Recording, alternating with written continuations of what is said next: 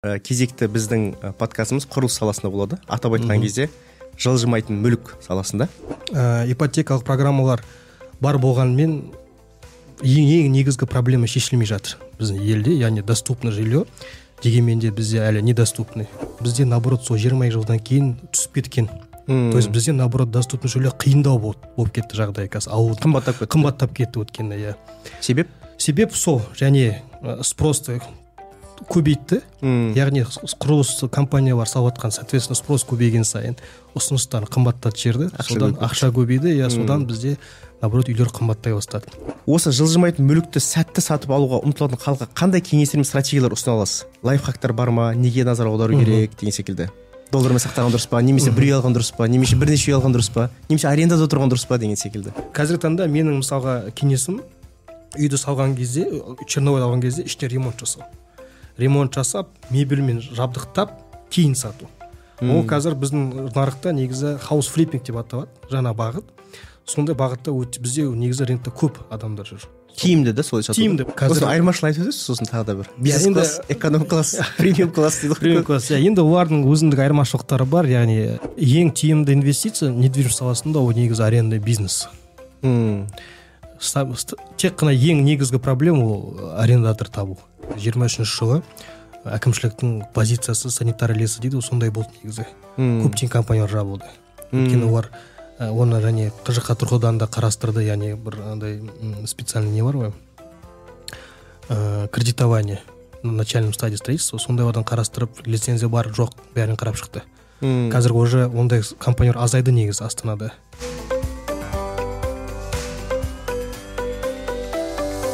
Қайырлы күн энерджи подкаст ә, тыңдармандары мен көрермендері. Бүгінгі ә, кезекті біздің ә, подкастымыз құрылыс саласында болады. Атап айтқан кезде жылжымайтын мүлік саласында. Бүгінгі біздің қонағымыз хаус про элитный агентство дейді және жылжымайтын мүлікті сатып алу сату ә, компаниясының негізін қалаушы дархан карабали мырза. Ә, Дар- дархан мырза қош келдіңіз. Рахмет шақырғаныңызға. Иә қош келдіңіз. Ә, кішігірім өзіңізді осы құрылыс саласында ә, тәжірибеңізді айтып өтсеңіз және компанияға осыған қалай келгеніңізді. Мхм. Қайырлы күн құрметті оқырмандар. Ә, есімім дархан карабалин жаңа абзал мырза айтқандай. Ә, негізі құрылыс саласында мен примерно бір он он екі жылдай болды жүргеніме. Қазір бір жеке кәсіпкер болып яғни ә, элиталық агентство хауспроның негізін қалаушы. Оның одан алды био групп компаниясында жұмыс істегенмін он жыл бойы. Әртүрлі маман иесі. Соның ішінде көбінесе енді сату жағынан яғни ыыы менеджер болдым. Одан кейін барып ыыы смарт ремонт деген компания бар био групптың. Соның ішінде коммерциялық директор деңгейіне жетіп содан кейін ыыы био групптың өзінің агентствосы болған недвижимости ыыы кезіндегі би агент деп аталады қазір дом kz деп аталады. Соның директоры болдым директор болдым филиалының директоры қарағандыда ашқан болатынбыз. Ыыы вот сол. Егер қысқа қысқа айтатын болсақ осы осы осындай бізде жол болды. Иә. Иә ол қазір енді элиталық үйлер сатамыз. Ә, яғни бұл қымбат үйлер десек те болады. Содан бөлек тағы да біз ә, коммерциялық жайлар және де бизнес центр бар. ә, сату және сатып алумен біздің клиенттерімізге көмек бере аламыз. Жалпы енді құрылыс саласы бәрінің көкейінде жүрген сұрақтар ғой. Ә, үй аламыз ба алмаймыз ба доллар өсе ма түсе ма құрылыс саласы көтеріле ма әлде құлдырлай ма? Осы бағытта болжамдардан бір ә, сөз тарқатсақ та құрылыс компания мысалы бастамас бұрын қа- қалай болжам жасауға болады? Қандай көрсеткіштерге байланысты? Ә, әр қалада құрылыс саны ә, өседі немесе түседі? Сіздің осы ә, осы сұрақта ойыңызды жүргізсеңіз енді негізі құрылыс салаларда әрбір құрылыс компаниялары көптеген жұмыстар жүргізіледі. Соның ішінде ол аналитика жағынан алатын болсақ яғни сол мекеннің қаншалықты пайдалы яғни құрылыс жөнінен. Енді бәрінің мақсаты бір ғой. Бір үйді салғаннан кейін оның бір маржасын алу иә. Яғни сол жердің локациясын зерттейді қаншалықты олар тиімді қаншалықты ол жақта адамдар мысалға платежеспособный дейді ғой сол аудиторияға қарайды мысалға. Но ең біріншіден енді егер бір қаланы алатын болсақ регионды алатын болсақ сол жердің яғни урбанизация яғни ә, миграция дейді ғой сол жердің соның ко- коэффициенттеріне қарайды қаншалықты ол жерде адам саны көші қонмен яғни Өсіп жатыр, өсіп иә? жатыр. Иә соған қарайды соған байланысты қанша платежеспособный дейді ғой. Мысалы қазір деректер бар. Жалпы рынокта да мысалы көбісі қарап жүр. Ә, депозитный счет дейді ғой. Иә, иә. қай қалада қай жерде мысалы долларовый депозит счеттар көп адамдарда мысалға да. Немесе жалпы депозит счет қай жерде көбірек деген сияқты. Соған да қарап уже болжам жасауға болады. Ыыы болжам жасағанда енді қай кон- концепция құрылады одан кейін. Концепция құрылғаннан кейін ыыы жоқ концепция құрылмайды. Басында болжам жасайды насколько кіруге болады деген сияқты. Сол Иә. мекенге кіргеннен кейін уже жер учаскесін іздей бастайды. Жер учаскесін іздегеннен кейін ол жақта яғни инфраструктурасы то есть ә, яғни ә, су свет деген сияқты жылу қаншалықты сеть яғни қаншалықты Жүйелері тартылып тұр жүйелері бар. Мм. соған байланысты уже концепция құрылады үйдің. Мм. то есть ол это концепция құрған кезде жаңағы қай потребность бар. Ол кезде уже жергілікті акиматпен емес әкімшілікпен олар белсенді жұмыс жасайды. Яғни солардың ә, болжамдары бойынша яғни сол мекенге қандай э, классты үйлер мысалы қажет? Эконом болсын бизнес болсын премиум болсын деген сияқты иә. Но ол акиматпен бірге совместно жұмыс болып жүреді. Бірге жұмыс бірге жұмыс істейді иә осы- салада. Енді ары қарай детальдер айтпай ақ қояйын. Енді архитектурный несі бар жаңағы согласовать ету өзінің путьтары бар ғой. Ол туралы айтпай ақ қояйын.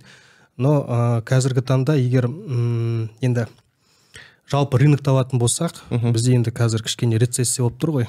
Яғни бізде бәрімізге мәлім жиырма екінші жыл бізде пиковый сезон болып есептеледі негізі.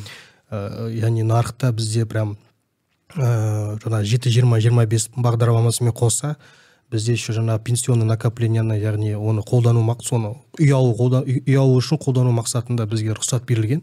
Сол кезде өте пик болған жиырма екіде прям рыноктар перенасыщение болды негізі содан кейін. Қазір оның біз зардабын шегіп отырмыз деп Иә, иә. тура айтсақ та болады. Өйткені жасанды болды иә? жасанды болды. Ол жасанды болды. Өйткені ә, вроде ә, бағдарламаның бір бағыты чтоб доступно было. Иә. бірақ дегенмен ол бағдарлама наоборот ә, доступный емес қылып жіберді да. Егер тура айтатын болсақ өйткені неге? Мысалға ә, егер мына рынокты айтатын болсақ всемирный мысалы оон-ның оон-ның қарайтын бір өзінің коэффициенттері бар. Индекс доступности жилья деген. Егер ағылшынша айтатын болсақ вроде пир деп аталады яғни price income ratio деп. Мгм. яғни ол коэффициенттің қарайтын болса бізде наоборот сол жиырма екі жылдан кейін түсіп кеткен. То есть бізде наоборот доступный жилье қиындау болып, кетті жағдай қазір алудың қымбаттап кетті. қымбаттап кетті өйткені иә. Себеп? Себеп сол және ә, спросты көбейтті. Мм. яғни құрылыс компаниялар салып жатқан соответственно спрос көбейген сайын ұсыныстар қымбаттатып жіберді. Ақша содан ақша көбейді иә содан бізде наоборот үйлер қымбаттай бастады. Ол первичкада қымбаттады өйткені жеті жиырма бес жеті жиырма жиырма бестің ыыы программасы бойынша тек қана бағдарламасының мақсаты иә? бағдарлама мақсаты ба- басында тек қана жаңағы ә, первичканы қарастыру мақсатында болды яғни документі бар первичканы ала, ала, ала алады тек қана үйді иә сол первичке қарап вторичка да өсіп кетті бізде. Иә перенасыщение болды соның зардабын қазір шегіп әлі әлі де бар. Енді қазір жиырма үштің жарты августтан бастап негізі бізде стагнация басталды деп айтсақ та болады бағалар ну спрос азайды. Өйткені бізде ә, ипотечный программалар практически жоқ десек те болады қазіргі таңда. Өйткені мысалға біз білетін отбасы банкта олар өздерінің ә, яғни ыыы беретін условияларын өзгертті. Кішкене көтеріңкі қылып жіберді. қиындатып жіберді. иә соответственно көбісі ала алмайды. Ала алмады.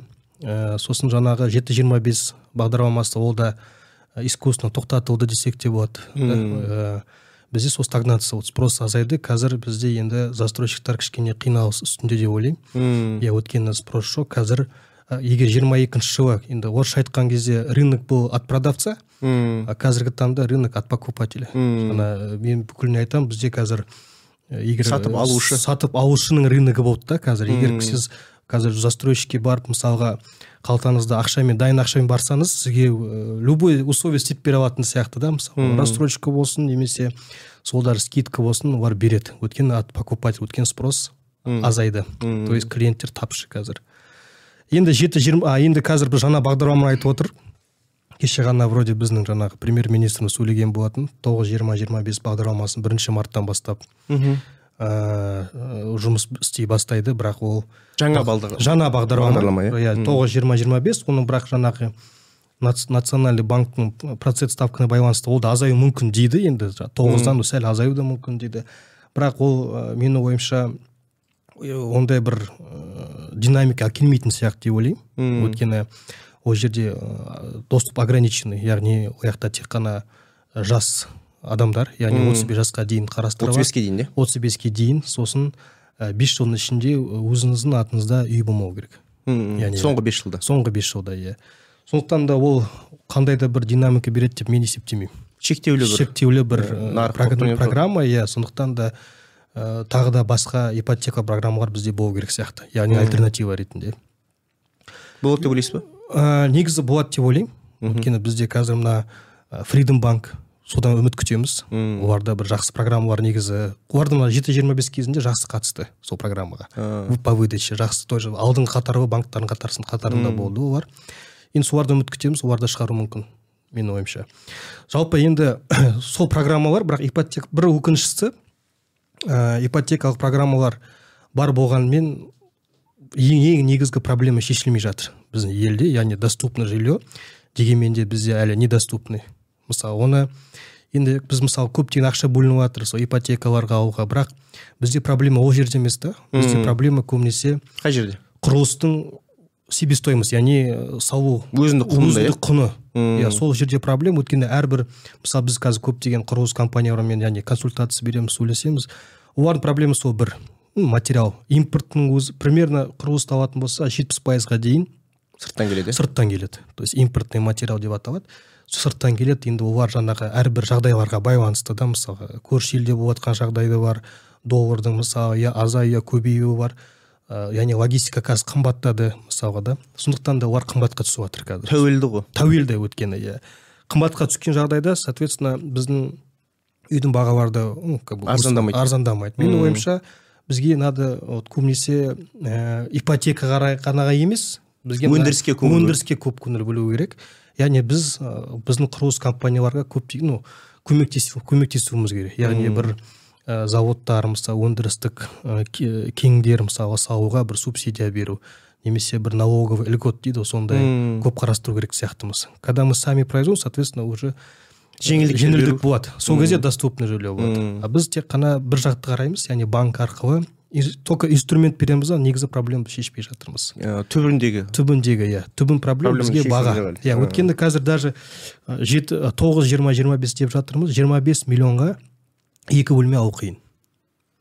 Қымбат себебі. Бізде мысалы қазақстанда жаңағы численность ә, семей дейді ғой үш адам.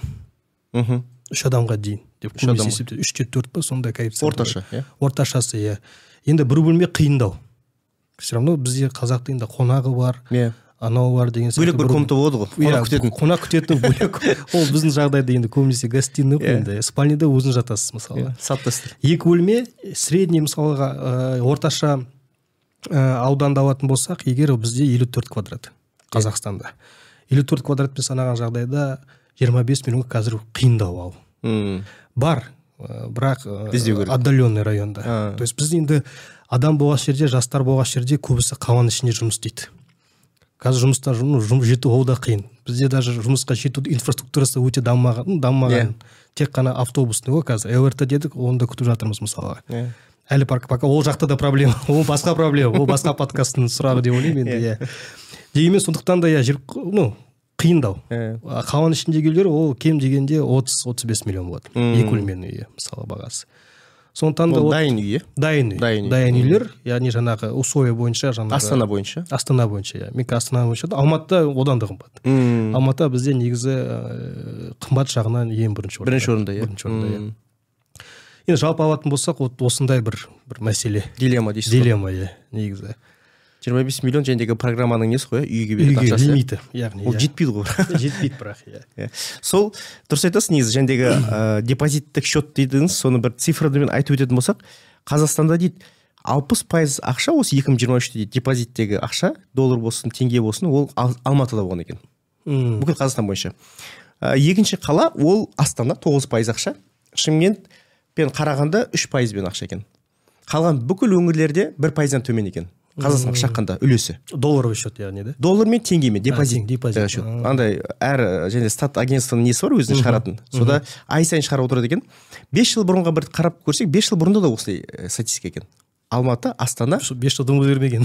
Бес жылда ештеңе өзгермеген дейді. Сол енді құрылыс жалпы енді ол не деген сөз? Демек алматы мен астана шымкент қарағанды осы төрт облыста әрқашанда құрылыс саласы жүре береді деген сөз ғой енді. Баяу болса да жылдам болса да басқа өңірлерде бәлкім жүру қиындау ақша жағынан да.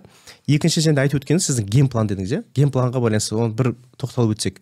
Бір бір өңірдегі генплан болмаса болған болған кезден кейін барып жоспарлауға болады. Және үйдің өтіп өтпеуі жәнедегі кейбір өңірлер бар шектеулі тау болуы мүмкін өзен болуы мүмкін жәнедегі немесе және көл болуы мүмкін деген секілді. Кейбіреулерде көбірек алаң болуы мүмкін. Жоқ енді басқа аймақтарды алатын болсақ ол жақтың проблемасы ол тек қана генпланда емес деп ойлаймын. Жалпы привлекательный болу керек қой. Иә. маркетинг жағынан да да мысалы менің ойымша басқа аймақтарды біз жетілдіру керекпіз. Яғни инвестиция мысалы инвестордың өзіне привлекательный болу құю үшін. Ол мысалы кезінде мына екі мың ә, пандемияға дейін он тоғызыншы жылы мысалы ақтаудан үлкен үміт күттік. Өйткені ақтауға жақсы инвестициялар құйылды. Өйткені туристік қала ретінде сол жерде негізі үлкен үміт болған. Ә, менің ойымша сол кездегі мысалы үкіметтің басшылары сол жерге үлкен ставка қойды. Бес жыл бұрын иә? Бес жыл бұрын яғни иә ол жерге мысалы рикстің салынуы мысалы yeah. Иә. жаңа аэропорттың салынуы үлкен ә, ставкалар қойылды. Бірақ ә, неге екенін білмеймін. Бір уақытта тоқтатылды. Сондықтан да қазір егер бір мәліметтерді қарайтын болсаңыз ақтауда адам санына шаққандағы үйдің саны көбірек. Hmm. басқа мекендерге қарағанда кезде. Салыстырмалы түрде. Салыстырмалы түрде иә. То есть салынды бірақ сат, сатылмады. Мысалы қазіргі сол кездегі ә, даже сол жаққа да мысалы біздің астаналық алматылық компаниялар барып кірді ғой. Иә. Yeah. биай групптың өзі сол жерде мысалы үй салды ә, виллалар салды. Басқа да мына түрік компания ой албан компаниялары да барып салды. Мобитекс мобитекс иә. Олар да қазір сата алмай жатыр. То есть ол жердегі үйлер қазір бәрі бос тұр. Уже там бес процент емес он бес процент жиырма процентке дейін мысалы скидка бергенмен сатылмай жатыр. То есть неге сатылмай жатыр? Ақша адам жоқ. адам алатын жоқ. иә адам азайды. То есть туристический центр деп жоспарлаған бірақ ол іске аспады. То есть ол біз ақтауды ондай туристік ретінде біздің жерлестер оны қарастырмайды. Сонда бес жыл бұрын қолдау болды қазір ол қолдау қолдау жоқ. Қазір қолдау жоқ. Өйткені ол жерде ана риксостың маңайындағы линия дейді береговая линияны үлкен жоспарлар болған мысалы ол жақта да мысалға рикстан бөлек тағы да басқа жаңағы мен білетін дабл три жаңағы бай виндом деген солар салу керек еді мысалы отельдер үлкен үлкен отельдер бірақ болжам бойынша ну жоспар бойынша оның бәрі қазір тоқтатылды. Себеп? Себеп сол финансирование бір кезде болды бір кезде сосын уже болмай қалды. Жалпы мемлекеттің саясаты өзгерді саясаты өзгерді. Ақтауға иә? Ақтауға иә. Және цифрмен де айтып өтетін болсақ қазақстан бойынша негізі жылда бір адамға бір метр квадрат орташа есеппен үй салынады екен сол өңірде. Ақтауда соңғы бес жылда бес метр квадратқа дейін салынған екен. Бес жыл бойы. Негізі норма бізде бірде бірде үш. Бірде үш қой. Бірде үш. Сонда қарап отырсаңыз төрт бес есе көп салынған екен да орташа есеппен. Астана алматының өзінде де ол сонша үй салынбаған да. Ол астана алматының өзінде бір жарым метр ә, адам басына шаққан кезде. Атырауда ақтауда бес жыл бойы бес метр квадрат үй салсаңыз төрт бес метр квадрат әрине ә, адам көбеймесе ол үй сатылмайды. егер иә. келетін болсақ дұрыс айтасыз.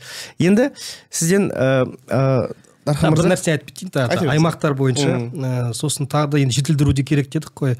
Бізге жалпы мына аймақтарда мына ә, батыс жақ оңтүстік жақта қызылорда өңір тараз өңірлерінде негізі сол жерге біз ә, инвестиция құю керек сияқты мемлекет тарапынан яғни оқу орындарын мысалы өйткені мысалы таразда отток болды бір кездері.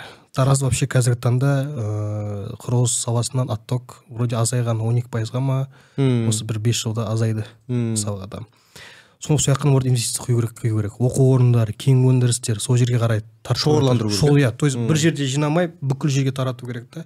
Сол жақта әртараптандыру иә сол компания ашылған сайын сол жаққа уже көші қон яғни адамдар алматы мен астанаға көше бермейді ғой адамдар. иә иә сол кезде ол жақта да доступты болады да. Даже любой инвесторге даже завтра точный девелопмент дейді ғой яғни құюға да ыңғайлы болады. Ол уже біледі ол жақта өндіріс бар адам саны көбейді яғни инвестиция құйған жағдайда я оправдаю деген сияқты. Сондай бір, бір программа керек бізге. Мектеп көбінесе енді оқу жоғары оқу орындары болса өте жақсы болар еді. Мысалы и туристік жағынан ақтаудан бөлек мына өскемен өте өңірі өте туристический ел. Қала ретінде сол жаққа да мысалға ә, туристік бағытта жұмыс жасау керек сияқты. Потенциальный потенциальный мысалға иә мына біз енді қазір көбінесе ә, біз қазіргі кезде қыстың кезінде мысалы шаңғы тебудің өзі тек қана алматыны ойлаймыз да. Алматыға yeah. Иә. барып келсек немесе мына астаналықтар болса жаңағы боровой дейміз да.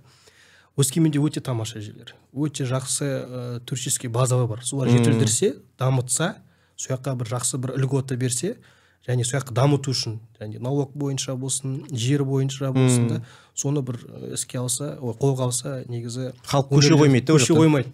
Қалады наоборот көшіп келуі мүмкін. Мүмкін даже сол кезде агломерация дамуы мүмкін да. Жақын арада өңірлерді кішкене қалаға қосып деген сияқты. Дамыту жағынан сол өңірлерін. жалпы біздің қазақстан құрылыс секторы дейді инвестиция жағынан ә, тартымды бағыттардың бірі дейді. Ә, біздің жалпы ішкі өніміміздің ввп дейді ғой алты пайызын құраған екен. Орташа есеппен. Осы соңғы жеті алты жеті пайыз ортасында жеті жүз мың адам жұмыс істейді екен бұл салада. Жеті жүз мың ол сегіз пайыз ә, экономикада жұмыспен қамтамасыз етудің несі екен? Ә, бөлігін алады екен сегіз пайыз адам осы құрылыс саласында жұмыс істейді екен. Ә, және де сіз айтып өттіңіз қазақстан құрылыс секторын осы инвестиция жағынан перспективасын дамыту үшін қандай нәрсеге назар аударуға болады? Қазақстан бойынша мысалы астана мен алматы ғана алты жүз жеті жүз миллиард теңге тартады екен жылына құрылыс саласына. Қалған өңірлерге қарайтын болсақ жүз жүз елу миллиард жобасында. елу жүз жүз елу миллиард. Яғни осы басқа өңірлерде енді түркістанды алатын болсақ ә, соңғы бір түркістанда бір не болды? Ә, үлкен бір ақша қаражат құйылды ә, көп өзгерістер жасады. Сол жақта құрылыс саласы дамып жатыр деп естідім. Осы жағынан сіз айтып отырсыз ғой бір Иә, жасанды бір не жаса күш керек қой. күш деген мысалы неге түркістан дамып отыр? Неге шымкент қазір дамып отыр деп айтып жатырмыз? Өйткені мысалы қазір қарайтын болсаңыз плотность населения дейді ғой. Алматы мен түркістан почти коэффициенттері бірдей по плотности населения. Адам көп. Адам көп иә мысалы. И шымкентте ә, шымкент қаласы негізі олардың ең басты проблемасы қазіргі таңда егер ә, жаңағы жылжымайтын мүлік рыногын айтатын болсақ шымкент жайылып жатыр. Яғни жер үйлер ғой. жер үйлер көбейіп жатыр. То есть ол жақта урбанизация өте қарқынды дамып келе жатыр. То есть мысалы ауылдан қалаға көшіп кеткендер өте көп. Бірақ олар көшіп келген кезде этажға үйге бармайды. Жер үй салып жатыр. Жайылып жатыр иә и жер үй салған кезде олар тек жерді алды салды. Бірақ ешкім ол жердің инфраструктурасын қарап жатқан жоқ. Жол бар ма? Мысалға сети бар ма? Су бар ма? Деген сияқты қарап жатқан жоқ. Сондықтан да местный әкімшілік тұрғылықты әкімшілік яғни сол жақта негізі қиналып қиналып жатыр. Мм. өйткені жайылып жатыр. Олар инфраструктураны сол жаққа яғни тарту керек. тарту керек яғни үлгермей жатыр да. Жай- жайылған бөлек әкімшілік өздерінің пландары бойынша үлгермей жатыр. Мхм. Сондықтан да оларда мысалға ә, мен естігенім бойынша енді жаңағы жергілікті әкімшілік сол ә, үлкен компанияларды сол жаққа шақырды. То есть какие то бір льготтар берді. Қандай льгот екенін енді жер, жер мәселесі деп ойлаймын негізі. Жер мәселесі бойынша бір льготалар берді. Сондықтан да қазір көптеген құрылыс компаниясы сол шымкентке кірді негізі. Шымкентте иә жер өйткені олардың мақсаты сол. Жайыл жайылмай этаж үйге көшу өйткені оларға ол жинақы болады. жинақы болады. Бір жағынан бір жағынан жаңағы инфраструктура бойынша кішкене бір көмек болады. Жеңілдеткен болады. жеңілдетеді иә. Сондай мысалы мәселе. Ол, бір, проблема. Енді инвестиция ретінде енді әр аймақтың өзінің проблемасын қарау керек. Меніңше не жетіспейді. Қалай неге деген сияқты. Соған байланысты бір уже нақты стратегия қаб- қабылдап иә, сол жаққа бағытта жұмыс істеу керек деп ойлаймын. Жалпы негізі құрылыс саласы 2008-де бір құлдырлады мхм. Ә, келесі құлдырлау сол 2022-де болды дейді. Жаңа сіз айтып өткеніңіздей. жиырма екіден кейін 22-ден жаңағы кейін. программалар бәрі жапқан пенсияның ақшасы қалай бітті. Бітті. Бағдарламалар бітті. Солай 2008-дің жәндегі бір несін сезіп жатыр соның әсерін. Жалпы енді сіз енді сату алаңында қанша жылдар бойы ә, осы саладасыз ғой? Сату- Иә. сатушылар аналитиканың жәндегі майын тамызады ғой және бүкіл құрылыста не болып жатыр? Бәрін сол сатушылардан сұрауға болады да құрылыс саласында емес. Жалпы осы сатып алушылар мысалы мен айтайын өзіме 2010-да алғашқы үйді 2010-да ә, алдым. Ә, долевой дейді ғой жәндегі оған доллар ретінде сол кезде санаймын ғой екі мың онда алған кезде ә, жүз мың долларға кеткен екен. Сосын ә, ремонт үшін қырық мың доллар кеткен екен. Сонда айтамын жүз қырық мың долларға кетті да екі мың жиырмада сол үйді мен доллармен сатсам жетпіс мың доллар саттым. Сонда қарап отырсаңыз доллармен мен жеңілдім да. Теңгемен жеңдім мен девальвацияның несі бар әсері бар. Жалпы енді көбісінің сол сұрайтын ә, сұрағы ғой. Екі жыл бұрын бір танысым сұрады. Ә, үй алғаным дұрыс па? Әлде доллармен сақтағаным дұрыс па? деп. Сөйтіп мен сол кезде енді ұсыныс ретке доллармен сақтағаным дұрыс шығар. Өйткені мен өзімнің тәжірибемнен доллармен ә, сақтасам мен көбірек жеңемін деп ойлаймын да. Үй алдым доллармен жеңілдім. Сол жасыратын жоқ енді біздің елімізде де халық доллармен баға береді ғой көп нәрсені. Доллар сақтасам дұрыс па үй алсам дұрыс па ә, кейбір кісілер бар жәндегі бес он үй алып қояды жәндегі кім біледі енді келешекте не болады дегендей. Әрине бұған ә, девальвация әсер етеді адамдардың өзінде ұтылады ұтады. Жалпы сіз қалай ойлайсыз? Осы жылжымайтын мүлікті сәтті сатып алуға ұмтылатын халыққа қандай кеңестер мен стратегиялар ұсына аласыз? Лайфхактар бар ма? Неге назар аудару керек деген секілді. Доллармен сақтаған дұрыс па? Немесе бір үй алған дұрыс па? Немесе бірнеше үй алған дұрыс па? Немесе арендада тұрған дұрыс па? Деген секілді. Енді ә, жылжымайтын мүлік инвестиция ретінде ә, ну менің ойымша конечно дұрыс айтасыз. Негізі біз ә, бізде көбісі қазақстандықтар доллармен есептейді бәрін. Доллармен қанша қалдым доллармен қанша саттым ұттым ұтпадым деген сияқты. Енді менің ойымша мысалы құяр алдында инвестиция егер, егер инвестиция бағытында қарайтын болсақ біз ол үйдің кім салып жатыр қай жерде салып жатыр. Сол локацияға байланысты локацияда болашақта не салынады не болады мысалы біз радиус города дейміз ғой радиус города қай жерге өсіп жатыр мысалы қазір астанада қаланың радиусы жаңа жаңа мешітке қарай өсіп жатыр. Қазіргі орталық қазіргі орталық кейіннен басқа орталыққа уже ауысып жатыр. Мысалы қазір район ботанического сада дейді ғой. Сол жер кейінгі орталық деп есептеледі уже центр. центр болады деп иә мысалы бір болжам бойынша бес жылдан кейін мүмкін сол яғни біздің ел, елордамыздың эпицентрі болуы мүмкін. Мм. Сондықтан да егер сол маңайға қазір құйсақ и кейіннен мысалы оны сатамын деген мақсатпен болса сондай бір перспективный районға құю керек. Мм. То есть локация и менің айтарым бәріне бизнес класс үйлерге құйған дұрыс. Бизнес класс үйлерге құйған кезде өйткені қазір айырмашылығын айтып өтесіз сосын тағы да бір? Бизнес класс эконом класс премиум класс дейді ғой. Премиум класс иә енді олардың өзіндік айырмашылықтары бар яғни ішкі параметрлері бойынша характеристика дейді ғой үйдің үйдің жаңағы потолоктың биіктігі мхм. ә, оның орналасқан жері қазіргі таңда үлкен ы, құрылыс компаниялары өте жаңағы ақылды үй системасы қолданылады. Ақылды үй дегеніміз яғни умный шлагбаум деген бар. Ә, биометрия арқылы есікті ашатын жаңағы умный замок дейді ғой сол арқылы немесе фейс айди сияқты домофонмен кіріп кету деген сияқты. Сондай параметрлері бар уже бизнес классқа жақын. Сондай. И олардың ішкі подъездері кіреберістері қандай не бар деген сияқты ә, паркингтің болуы ә, кладовкалардың болуы үйдің ішінде. И орнала- ең басты енді орналасқан жері. Вот сол құяр кезде сондай параметрлерге қарау керек. Яғни перспективада не болады қай жерге өсіп жатыр сол жерге құямын құйғаннан кейін қанша ала аламын деген сияқты. Бірақ қазір астанада мына жиырма екінші жылдың ә, жаңағы пиктің кезінен кейін негізі черновойды алып черновойда сату динамикасы азайды. Кезінде мысалға құрылыстың свай кезінде құйған баға Мм. құрылысың біткенге дейін бір 25 пайызға дейін мысалға Көтерілетін. көтерілетін рентабельность беретін беретін еді. Қазір ол азайды қазір онға дейін жетсе жақсы он он беске дейін жетсе жақсы. Қазіргі таңда менің мысалға кеңесім үйді салған кезде черновой алған кезде ішіне ремонт жасау. Ремонт жасап мебельмен жабдықтап кейін сату. Ол қазір біздің нарықта негізі хаус флиппинг деп аталады жаңа бағыт. Сондай бағытта өте бізде негізі рынокта көп адамдар жүр. Тиімді да солай сату тиімді. Өйткені мысалы мен жаңа болашақ ыыы сатып алушы болсам черновойды қарайтын болсам черновойды мен салыстыра аламын. То есть қай жерде альтернатива қаншаға сатып жатыр сол локацияда радиус километрде қандай альтернатива бизнес класс бар мысалға да сонымен салыстыра отырып черновойдың бағасын примерно мен айта аламын да біле аламын. То есть тиімді Жобамен. тиімді емес жоба, Иә. жобамен тиімді болмаса мен жаңағы сындырамын деген сияқты бағадан а егер тек қана ремонт болса ол да айта аламын қазір примерно рынокта ламинаттың қанша тұратынын обой под покраску красканың есіктің қанша тұратынын примерно білесіз да примерно қосып санауға болады Мм. а егер сіз оны толықтай жабдықтасаңыз мебельмен ішіндегі тюльмен шторымен Полный пакет. пакет жаңағы тек тапочкамен кіріп тұратын айтады ғой чемоданмен хочу заехать деген сияқты сондай қылып тапсырсаңыз баға беру қиын да. Адам кірген кезде дайын картинаны көреді. Ұнатады. Ұнатады. Картина көрген кезде ол бірінші уже картина ғашық болады сосын ойлайды қанша тұратынын сондай да сол кезде тиімдірек. Өйткені ол да ол жерде сіз уже ә, оған қанша уақыт мысалға Иә, ә, ремонтқа қанша уақыт кетті энергия кетті соның бәрін санап санап отырып жақсы маржа болады. Даже қырық пайызға ну кейбіреулер айтады отыз бес қырық пайызға дейін маржаны есептеуге болады деп негізі. Ну зависит от Жақсы бизнес жақсы бизнес. Сол салада негізі көбісі жүр бізде қазір. Иә вот сондай бағыт жұмыс істеуге болады ол жерде бірақ жұмыс істеу керек. Ол жақта ол тек құйып қойып отырмау керек. иә ол жақта енді жүру керек кішкене иә. Адамдар визуально көргенде негізі әсер алады қатты иә? Визуально иә. ұнатса болды ұнатса болды сосын ақша ақшасы туралы сөйлеседі иә қанша. Картина главное ұнаса соған байланысты. Енді инвестиция ретінде сосын қазір енді коммерциялық жайларға. Көп көңіл аудару керек. Яғни сол коммерциялық шағын жаңағы орта бизнестер ә, жылжымайтын мүлік таңдау кезінде қандай факторларды мысалы ескеру қажет? Қазір ә, яғни жылжымайтын тұрғын үйлердің түскеннен кейін барып көп ә, осы соңғы бір екі жылда коммерциялық бағытқа көшті дейді да адамдар алуды.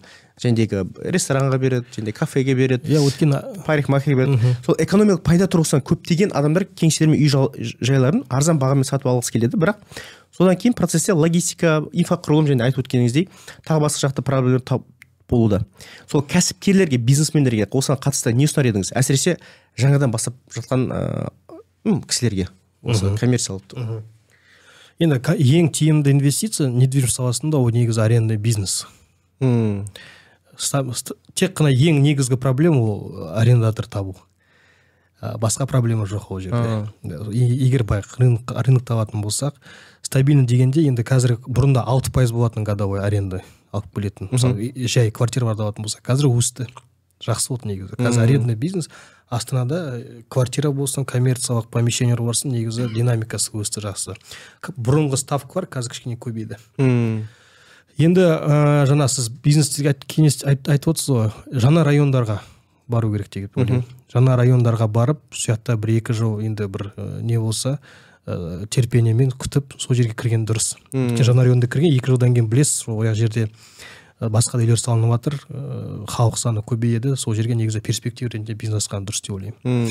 Жалпы вообще менің ойымша мына біздің мемлекеттік тараптан да сондай бизнестерге негізі финансовый ретінде налог ретінде льгот берген дұрыс сияқты. Мм. Жаңа районға яғни бір субсидия ретінде сол жерде бір бизнес ашсаң жандандыру үшін. Иә. Жандандыру үшін сол жерде бір жақсы жаңағы развивающий дейді перспективный толчок керек қой. Толчок керек. Сондай бағытта жұмыс берсе жақсы болар еді негізі. Ондай опыт негізі неде бар? Ә, японияда бар. Мм. Біз жақында япония барғанбыз сол кезде сөйлескенбіз. Жаңа райондарға бизнестерге льгота береді екен олар. Сол жақта бизнес аш деп яғни бір ресторан болса істейді сол жерде аш мынандай мынандай льготтар береміз деген сияқты. Японияда жақсы қолданып жатыр дамыту үшін да дамыту үшін өңірлерді яғни, өңірді сол жаққа жаңағы адамдарды келтіру үшін бизнесті дамыту үшін сол жаққа льготалар береді. бір бастапқы бір а бізде қазір ондай льготалар инструменттер жоқ иә? бізде бізде льготалар бар негізі бірақ олар андай ә, бәрі массаға емес та тек қана бір узкий круг біледі. Мысалы натурный грант деген бар. Мхм. Мемлекет тарапынан ол яғни ә, сіз жаңағы жерді арендаға аласыз белгілі бір уақытқа дейін потом оны сатып ала аласыз да? Иә иә. Ол ол жер бірақ енді әртүрлі бағыттар бар. Қай бағытқа байланысты там бәріне бере бермейді енді оны. Мм. Грант тек қана жерге емес сол сияқты зданияларға да алуға болады негізі. Бірақ ол жақта енді бір өзінің процесстері бар өте ұзақ процесс. Қиындатып жіберген бірақ. Бұрында кішкене проще еді қазір қиындатып өйткені оның арасында даже министерство иностранных делды қосқан. Неге екенін білмеймін. Сол жерде өту үшін сондай бір рұқсаттама алу үшін. Сондай бір нелер бар өздерінің. Бірақ қазір жақында бір ә, сол натурный грант бойынша специалистпен сөйлескенім бойынша бірінші орында олар өндірістік яғни орын кеңдерге льготалар береді гранттарды береді екен. Сосын негізі астана қаласы бойынша қазір роддом тапшы екен. То есть роддомдар адамдар көп роддом тапшы орындар жоқ. Сондай бағытқа тоже инвестициялар инвестиция яғни льготалар беріп жатыр. Яғни жер мәселесі болсын здание мәселесі болсын сол бағытта негізі льготалар беріліп жатыр. Егер бізді мысалы болашақ инвестор тыңдап отырса сол бағытта мысалы жұмыс істеуге болады. Ұсынуға болады деп ұсынуға болады иә. Ә, жалпы ә, дархан мырза біз біраз нәрсені талқыладық ауқымды. Тағы бір екі сұрағым бар аналитика жағынан. Ә, енді жаңа айтып өттіңіз қазақстанда халық саны өсіп жатқан сол алматы астана шымкент енді, шынына келсек иә. Халықтың сонда жаңағыдай көбірек шоғырлануы.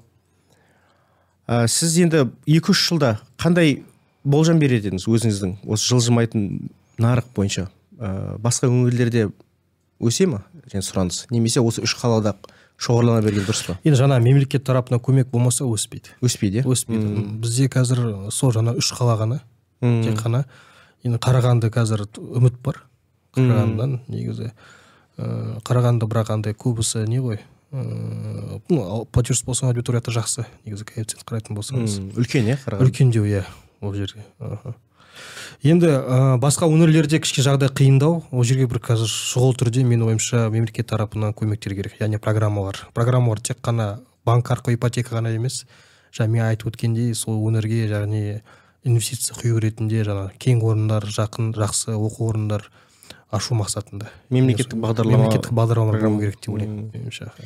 А осы құрылыс саласында мысалы өткенде бір видеолардан көріп қалдым. Ә, сапасыз үйлер салынып жатса мысалы және көп қой қазір жиі жағдайлар. Қазақстанда қырық бес мыңға жуық құрылыс компаниясы бар дейді. Адам басына шаққан кезде дүниежүзі ең көп компаниялардың бірі қазақстанда шығар енді. Бізде анау не көп қой.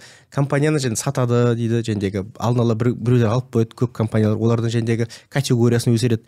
Одан кейін барып сол тендерде бір кісілер кірем десе сол компаниялар сол категориясы жоғары жәндегі а класс дей ма бірінші класс дей ма оларды сатады олар тендерге қатысады. Ол ол олардың кейбіреулері бәлкім бір ақ рет өзі жұмыс істейді одан кейін бір өмір бақи қайтадан жұмыс істемейді. Содан көп деп ойлаймын да қырық бес мың негізі сұмдық та.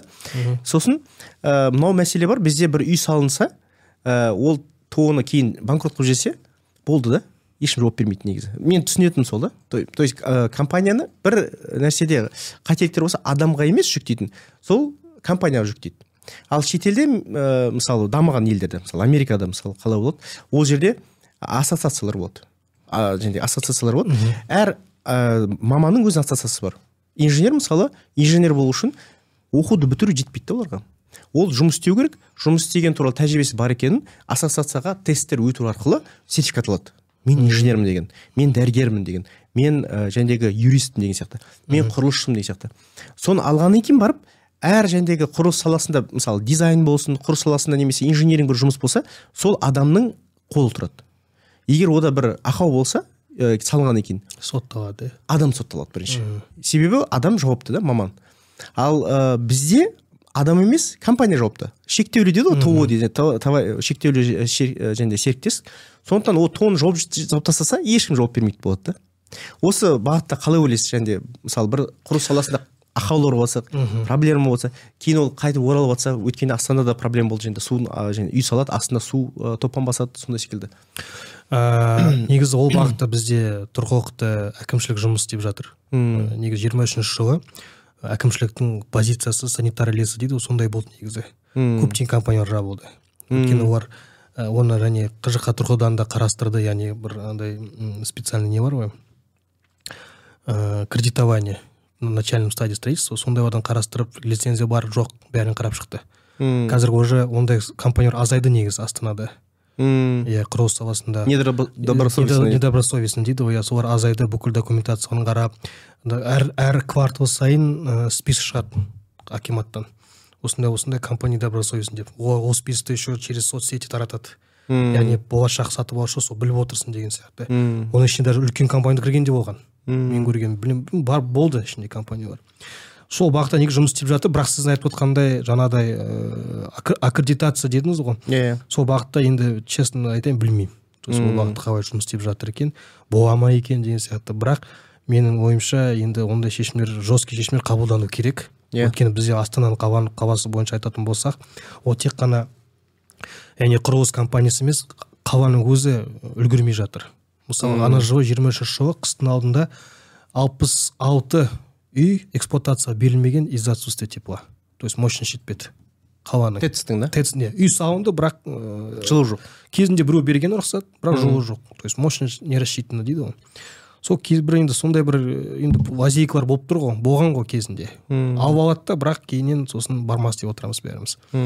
Сондай мәселе көп болғандықтан жиырма үш жылдан бастап көктем айынан бастап бүкіл бәрін тексеріп шықты. Қазір құрылыс компаниялар саны азайды. Және де және де жер беру немесе құрылыс салуға рұқсат беру процестерін қиындатты қиындатты және оны ыыы талаптарын күшейтті талаптарын күшейтті. Иә талаптарын күшейтті. Қазір просто үй салып алу деген оңай емес. Жалпы мынау тэц бағытында жылу бағытында айтып келешекте бұл проблема өрши бермей ма? Мысалы алпыс алты үй деген аз емес қой? Аз емес. Енді қазір вроде үшінші тестті біздің кезегін біраз болды ғой біраз иә, иә. бастады. Бастады иә. Енді үш жыл деп тұр ғой. Үш жылда жалпы негізі шетелде шетелде мысалы европада әркім өз үйіне өз пәтеріне өз жауапты. Ә, пешті қосамын десе қосады. Қоспаймын сондықтан салқын болып тұрады оларда яғни шамалы. Иә иә. Керек кезде. керек кезде қосады да. Оларда тэц деген мысалы түсінік мүлдем жоқ қой негізі. Ыыы өйткені әркім өзінің үйінің пәтерінің жылуына өзі жауапты. Өзі газды қосты пешті қосты қанша қосты сонша төледі да ал мынау ыыы центральный дейді ғой орталық жылу ә, жүйелер ол ә, көбінесе біз снг осындай үлкен және бұрынғы елдерде ә, дамыған. Жалпы менің ойымша келешекте бұл қатты дамымайтын сияқты. Өйткені қаншалықты тэц үлкейте бересің деймін да? Қала кейіте береді өсе береді өсе береді. Ол өскен сайын труба жәндегі құбырларды одан сайын ұзарту керек болады. Ал ол ұзартқан сайын оны жылу жоғалту да көбейе береді. Сондықтан осы автономдық түрге көшеміз ба? Қалай ойлайсыз? Өйткені көптеген үйлер көшіп кетті ғой автономды тұруда. Иә енді сіз дұрыс айтып өздері деп тұрсыз ғой. Бізге мне кажется басында біз өзіміздің санамыз ойымызды өзгерту керек сияқты. Иә. Ол үшін бізде тоже программалар маркетинг жүру керек. Мм. Бізде сондай проблема бар сол үшін мынандай мынандай қолданайық деген сияқты. Иә. Бірақ қазір жаңа үйлерді қарайтын болсақ олардың система отопления дейді ғой иә. және жылу беру отоплениясы ә, құбырлар құбырлар емес ішіндегі жаңағы автоматика бар ғой. Иә. Статичный деп аталады яғни ә, далада мысалы температура отыз отыз үш болды ма сол кезде ғана ысиды мм. Егер жылы болып тұрса сәл басылады. Ол далалық температураға байланысты соған байланысты тепе теңдік сақтап отырады. сақтап тұрады мм. Одан бөлек әрбір үйде қазір мысалы жаңа үйлерді қарайтын болсақ терморегулятор деген бар. Иә. Мысалы менің өзімнің үйімде бар. Өшіпсің иә мысалы дала жылы ма мен үш, үшке екіге қоя саламын азайта саламын. Мұздай болып тұр ма кішкене көбейте саламын. Сосын оны қарап отырмын ана опять адамға байланысты. Негізі ол мүмкіндіктер бәрімізде бар. Иә. Бірақ біз қолданамыз ба қолданбаймыз ол екінші сұрақ. Мм. Сол сияқты электроэнергия бойынша ну светті сөндіру қосу деген сияқты керек кезде пайдалану ол да соған байланысты меніңше. сенсорный нелер да. негізінде автономдыққа енді және де көшіп жатырмыз ғой қазір көп мүмкіншілік ол ақылды үй дейміз бәрін түсіндіріп тастауға болады Иә. регулировать болады ананы түсіндіріп тастаса жаңағы лампочкалер да мысалы там энергосберегающий бар анау бар мынау бар соның бәрін егер қолдансақ бір неге жетерміз деп ойлаймын айналып енді. келген соң үнемдеуге көшеміз ғой үнемдеуге көшеміз иә Иә, бірақ ол үшін бізге өте сана сезімді сана сезімді өзгерту керек ол үшін қаншалықты біз дайынбыз. Уақытында сөндіруге. Біз енді қазір адамдар енді будни жаңағы не дейді ғой жаңағы андай ну жұмыс істеп жүрген кезде еще ол туралы ойлайтын болса жаңағы сияқты. Енді оны бір сана сезімді өзгерту керек. Иә иә. Дұрыс айтасыз үнемі әр нәрсенің суында сұрау бар дейді ғой негізі. сұрау бар, иә. иә сұрау болу керек. Бірақ қазір көптеген мәселе негізі депутаттардың арасында да талқылап жатыр. Судың мәселесі мысалы экономдау бір какие то шаралар қолдану мақсатында. Бұның жауабы енді иә біз автономдыққа көшеміз әркім өз қалтасынан төлей бастайды солай адамдар үйренеді немесе сол орталық жүйені дамыта береміз бірақ сана сезімді өзгерту керек болады үнемдеу керек болады бәлкім соның бір иә. жолы болады иә. Ә, рахмет дархан мырза. Бір соңғы бір блиц сізден сұрақ. Ә, сізде егер ақша болса ақша болса ә, өңірлерде мемлекет мысалы қолдап жатса инвестицияны дамытуды бәр жаққа мысалы бірдей. Деп ойласақ. Сіз қай өңірде құрылыс саласында ә, ақша құяр едіңіз? Қай өнд- қай аймаққа? Қай аймаққа иә? ақтөбе. Ақтөбеге ма? Сіз өзі ақтөбеліксіз сіз ғой ақтөбе. Сондықтан ба? Сондықтан да ақтөбеге қоярмын негізі ақтөбенің потенциалы өте жоғары мм. даже неліктен? э, урбанизация ретінде де мысалы ол жақта местный құрылыс компаниялары бар. Үлкен компания кіре алмайды. Мм. өйткені местныйлар уже баға жағынан жақсы отыр. Арзан иә? Арзан. Яғни демпингпен ешқайсысы кіре алмай жатыр үлкен компаниялар. Мм. Негізі ақтөбеде құрылыс қарқыны өте дамуда жақсы дамуда. Сол жерге негізі адамның ол жақтан мысалы көшіп келе жатқан адам саны аз негізі. Ақтөбеліктер ақтөбеде қалады көбісі. Өздері қалады, иә? көбісі иә. Сондықтан сол жерге құяр едім. Негізі ол жақта инфраструктураға жағынан өндіріс жағынан қазір де бірнеше негізі проекттер бар. Даже жаңа стадион салайын деп жатыр жақында мысалы шешім вроде қабылданған сияқты. Жаңа стадион салынып жатыр. отыз бес мың сиятын стадион. Мм. ну, мысалға ол ол да үлкен Даму, иә дамып ол да жатыр бір үлкен нәтиже. Өңір дамып жатыр иә. Сонда ақтөбе қайтасыз осы? Қайтамыз. Қайтуыңызға нәсіп болсын. Әмин. Иә рахмет дархан мырза. Сізге рахмет шақырғаныңызға. Енді ыыы тағы да болады деп ойлаймыз. Иә. иә келесі несі? Эфир. Бүгін талқылап өте ауқымды сұрақтарды талқыладық сізбен бірге. Рахмет. Сол эфирде болыңыздар. Иә. Рахмет. Сау Рахмет болыңыздар сізге. Аха.